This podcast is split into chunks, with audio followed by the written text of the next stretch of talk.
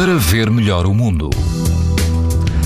E quase todo o país apresenta hoje risco alto de exposição à radiação ultravioleta. Na Madeira, também em Lisboa, Setúbal, Alentejo e Algarve, o risco é muito alto. É o caso da Praia da Galé, no Conselho de Albufeira, onde o índice UV será 7, numa escala em que o máximo é 11. A água do mar ultrapassa os 25 graus e quase não há vento. Na Praia do Rei, na costa de Caparica, o índice UV é 9, ou seja, muito alto. O vento é fraco e a água do mar ronda os 21 graus.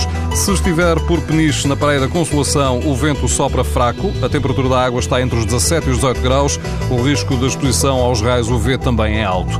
Pode ouvir estas informações no site da TSF e também em podcast. Para ver melhor o mundo, uma parceria Essilor-TSF. Os raios solares podem provocar lesões nos olhos das crianças e dos adultos. Proteja-se e aos seus filhos com lentes Essilor Proteção Total. Uma visão saudável neste verão Essilor. Essilor. Para ver melhor o mundo.